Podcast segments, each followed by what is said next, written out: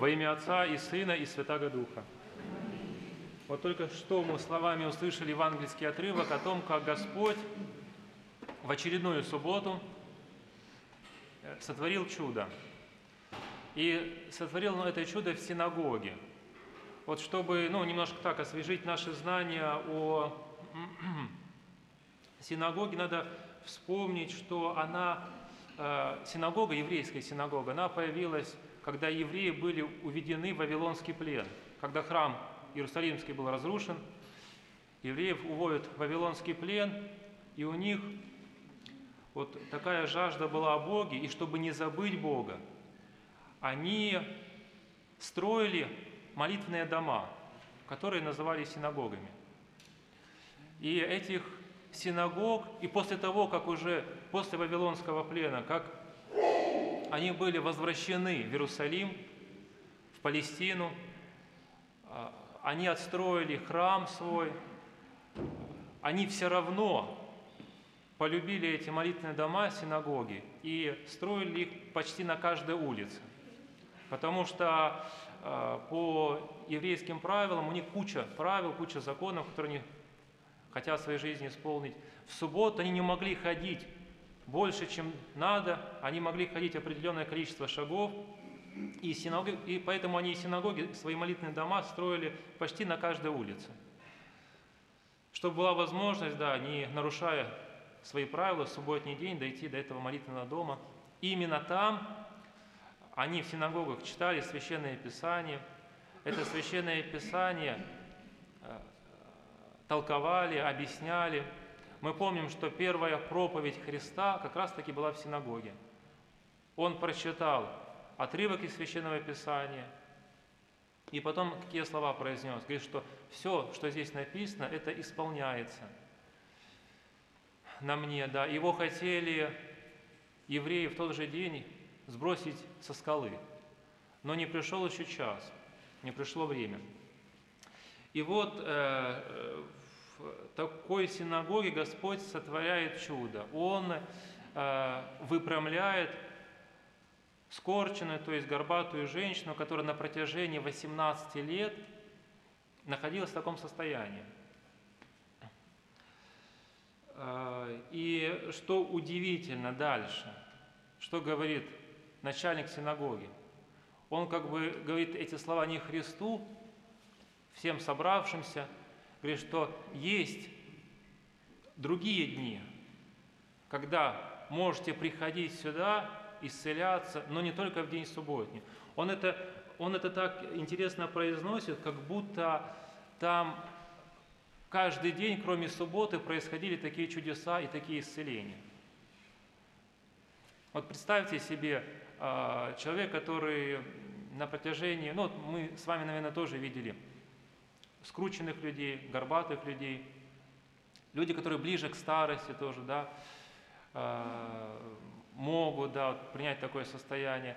И э, представьте, человек 18 лет так ходит, и Господь одним словом его исправляет, выпрямляет его. И э, он становится прямым, спина его не ломается, там нет каких-то ощущений боли. Но вот это чудо, которое сотворил Христос, оно э, настолько черствое сердце человека не вразумило, не удивило, что Господь дальше произносит следующие слова. Он сравнивает человека со слом – он говорит, что вы любите осла больше, нежели, нежели человека, потому что вы к ослу проявляете заботу. Вы даже в субботу осла отвязываете, то есть нарушаете субботу вопреки своим правилам, постановлениям, потому что вам жалко этого животного, который хочет пить. Его отвязываете, ведете на водоем, чтобы он напился. И вот интересно, как мы эти слова можем отнести к себе – Потому что Господь через эти слова упрекает и каждого из нас. А очень просто. Вот э, чтобы понять, что такое осел, да, можно такую как параллель провести. Э, что осел для ветхозаветного человека? Это и э, пропитание, это и машина, это и рабочая сила – вот и у нас, да, есть. Это и своего рода э, какой-то лифт, да, на который можно погрузить тяжесть, и он донесет от участка Б к участку А. Вот и в наше время, да, есть и современные ослы, машины, лифты, э, другие вещи, которые нам так необходимы. И часто и мы любим эти вещи больше, чем человека. Вот представьте, да, вот есть же случаи, и в газетах пишут, и мы с вами знаем, когда э, человек готов убить кого-то за поцарапанную свою машину. Человек готов э, в своем сердце там, держать злобу на протяжении многих лет за какие-то э, вещи, которые ему там поцарапали э, или вернули в неподобающем виде, или э, эти вещи да, пришли в какое-то состояние, и человек после этого опечалился, и он таит в себе какую-то обиду на кого-то. То есть человек, получается, любит больше эти не живые вещи, чем человека. Эти неодушевленные вещи, чем человека. Но мы знаем, когда Господь творит мир, Он творит человека да, в последний день, как э, венец всего творения. И получается, что мир без человека, он не полон. Мир, то есть полноту мир приобретает, когда Господь творит человека. Потому что Он этот мир творит для человека. Поэтому и мы с вами должны, конечно, э, что-то в своей жизни, пересмотреть. И те обиды нам нанесены за какие-то вещи. Э, по-настоящему полюбить человека, каждого человека. Потому что и мы с вами знаем, что и Господь воплощается в, чело, в одного человека, как, как человек получается как, как э, то есть то есть мир получает полноту, когда Господь сотворил одного человека, Адама. Да? И вот мир, он уже э, приобрел смысл своего бытия. И, конечно, э, конечно, вот другая параллель, что евреи собирались в синагогу для чего? Для совместной молитвы, первое, и для чтения Священного Писания. Вот современный э, православный храм, мы с вами собираемся для чего? Для совместной молитвы. Мы с вами собираемся и для чтения Священного Писания. Поэтому так важно православному христианину полюбить храм. Полюбить храм, полюбить совместную молитву. Мы разные, мы не всех знаем, да, мы друг друга, бывает, не знаем, но мы в храме под, под одним куполом собираемся вместе для совместной молитвы.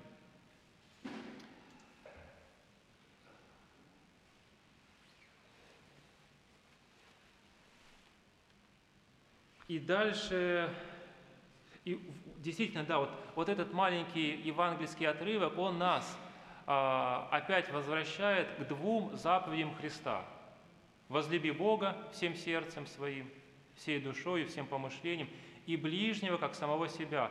Вот все евангельские отрывки, они, нас, они, они, они всегда напоминают о этих двух заповедях, которые зачастую в нашей жизни или забыты, или лежат просто на полке. То есть они не исполняются. Мы или стараемся любить Бога, но ближнего как-то от него отворачиваемся, его осуждаем, презираем. Или наоборот, да, любим человека так, что забываем о Боге. Поэтому надо постараться в своей жизни действительно эти заповеди освежать ежедневно, постоянно. Постоянно учиться не, прилеп, не прилепляться сердцем к земным. Потому что когда человек прилепляется к земным благам, э, вещам, то он наподобие э, его можно сравнить, да, и со слом, наверное, и со свиньей, которая все время смотрит вниз, к земле. Вот человек все-таки Господь его создал прямоходящим, да, он ходит прямо, он видит небо, и он должен устремляться к небу, устремляться ко Христу. Поэтому этот евангельский отрывок и все Евангелие, оно еще раз э, должно в нашем сердце изо дня в день оживать. Этот евангельский отрывок и все Евангелие – это э, те мысли, которые должны жить в нашем сердце. Вообще евангельское слово должно прорасти в нашем сердце, потому что внутри нас идет постоянная война.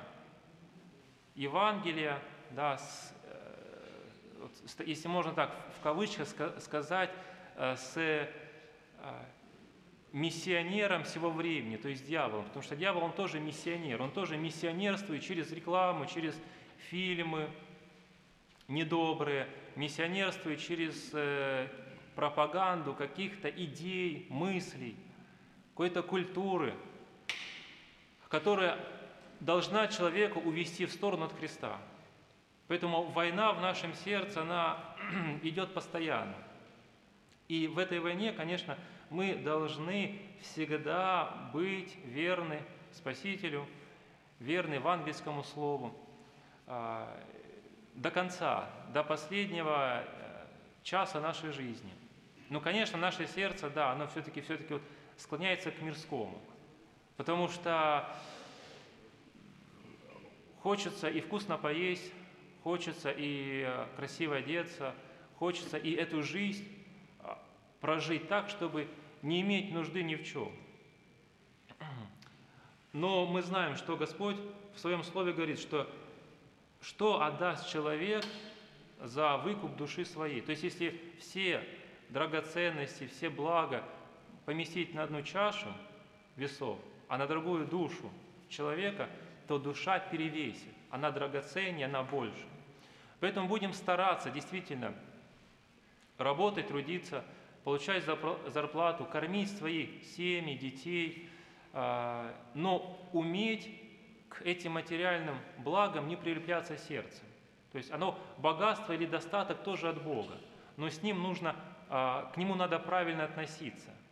Надо уметь а, в своем, в своем сердце и воспитывать щедрость по отношению к другим, к беднякам, к нищим, уметь, отдавая, не рассуждая, да, то есть не осуждая, наверное, тому, кого, кому ты даешь. Потому часто, часто мы жертвуем, но с каким-то или с жадностью, или с мыслями, а для чего, а как он поступит, а вот, наверное, использует для чего-то там неподобающего. Уметь все-таки э, быть добрым человеком, уподобляться Христу, уподобляться настоящему христианину, настоящему воину, который всегда воюет за внутри себя, его сердце, да, внутренний человек воюет за чистоту сердца, за чистоту мысли, за добродетель, за крепость своей веры, за щедрость, за умение любить и врагов, конечно, и тех, кто нас обижает, ненавидит, проклинает, и даже возносить о них молитвы. Вот такой человек по-настоящему а, христианин, по-настоящему воин Христов. Вот мы с вами, собираясь в храме, читая Священное Писание и слушая проповедь, вот этому и учимся. Учимся изо дня в день. Поэтому не будем и отчаиваться, и опускать руки, если что-то у нас не сразу получается, если как бы э, принося Богу покаяние, мы снова да, возвращаемся в болото, в грязь. Не будем отчаиваться, но будем всегда подниматься. Дай Бог нам не падать. Но если упадем, будем просить Бога и в себе воспитывать это желание подняться и просить Бога, чтобы Господь нас воздвиг от этой грязи, от, этой, от этого болота и дал вот и кости крепкие, да, вот такая, такое, такая есть фраза в Ветхом Завете, чтобы, в том смысле, чтобы быть верными Богу до конца нашей жизни. Аминь. Все, все, все души, сего помышления нашего